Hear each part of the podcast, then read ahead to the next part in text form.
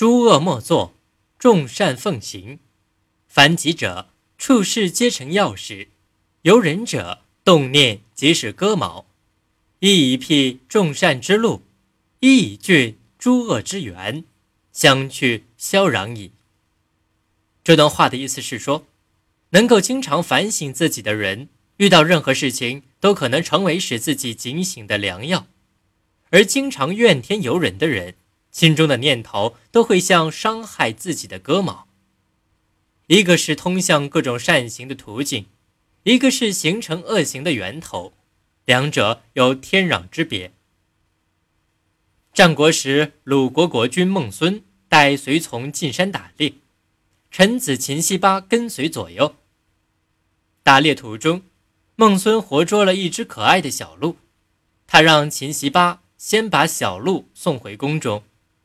秦西巴在回宫的路上，发现一只大鹿紧跟在后，不停地哀嚎。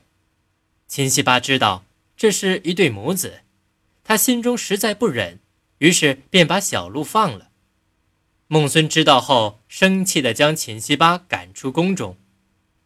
过了一年，孟孙的儿子到了念书的年龄，孟孙要为儿子找一位好老师。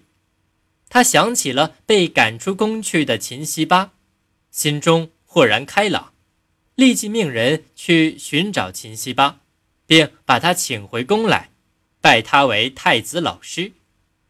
左右臣下对孟孙的做法很不理解，问道：“秦西巴当年自作主张。”放走了大王钟爱的鹿，他是有罪的。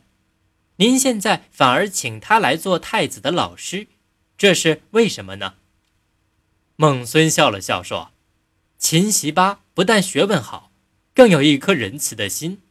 他对一只小鹿都生怜悯之心，宁可自己获罪，也不愿伤害动物的母子之情。现在请他做太子的老师，我可以放心了。”一个人肯多做自我检讨，万事都可变成自己的借鉴。禅中强调的正心，就是劝人去恶向善；儒家强调自省。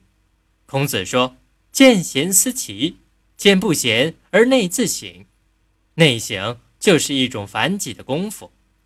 遇到冲突，总是指责对方；什么事总是自己对，总是从自己的角度出发。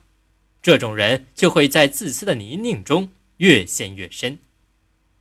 内省而不穷于道，临难而不失其德。天寒既至，霜雪既降，吾始以知松柏之后凋也。此即为诸恶莫作，众善奉行。